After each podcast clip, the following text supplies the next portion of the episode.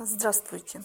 Вы слушаете подкаст «Педагогический» для всех, кто учит детей и взрослых. В этом выпуске поговорим о базовых принципах проектной деятельности. Проект – это всегда деятельность, направленная на решение какой-либо проблемы. Задача учителя – создать такую атмосферу в образовательном процессе, чтобы ученик осознанно и вдумчиво работал над проектом – для этого существуют направляющие принципы организации проектной деятельности. Они нужны, чтобы процесс был системным, эффективным и неформальным для ребенка. Рассмотрим эти принципы.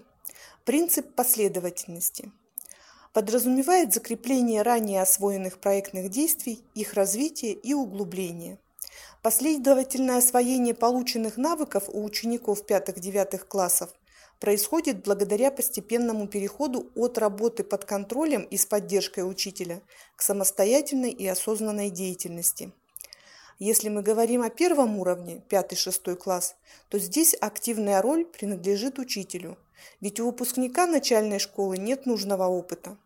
На первом уровне педагог использует разные методы и приемы поддержки учеников. Это могут быть раздаточные материалы, наглядные пособия, наводящие вопросы, инструкции. На следующем этапе нужно подвести детей к пониманию того, что в их руках есть важный инструмент, которым они могут пользоваться без помощи учителя. Это алгоритм выполнения проектных действий. Сначала действие выполняется со шпаргалками, но к концу девятого класса ученик должен уметь самостоятельно воспроизводить эти действия и добиваться нужного результата. Следующий принцип – принцип сознательности и активности. Учитель обязан развивать в участниках проектной деятельности осознанность и поощрять самостоятельность.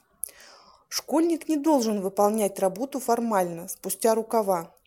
Если ребенок вникает в суть проекта, доходит до смысла и содержания, это отразится и на результате проектной деятельности, и на возможности применять ребенком полученные знания и навыки во взрослой жизни. Формальный подход – это то, с чем учитель должен бороться в первую очередь. Педагог старается донести до детей значимость планируемого проектного продукта. Это сложная задача. Нужно так обрисовать проблему, чтобы затронуть мотивы и стремления ребенка, вызвать живой интерес к решению задачи. Следующий принцип – принцип системности.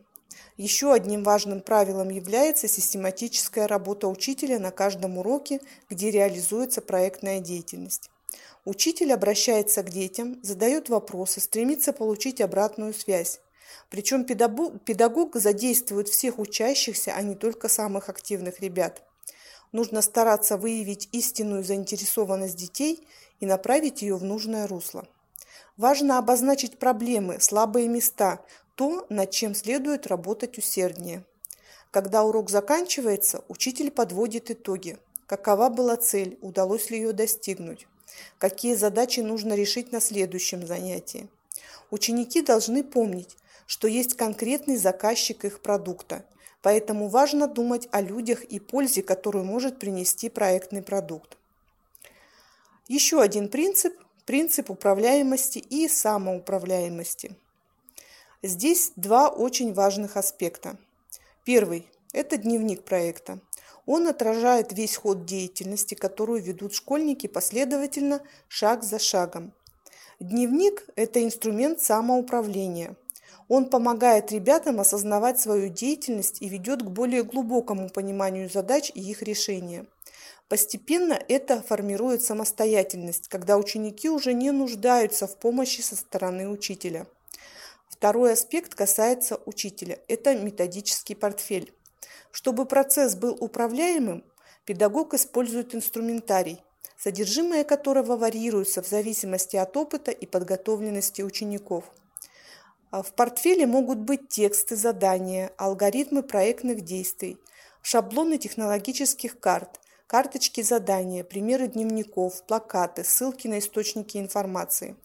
Соблюдение базовых принципов проектной деятельности с одной стороны облегчает работу учителя, а с другой повышает эффективность труда учеников.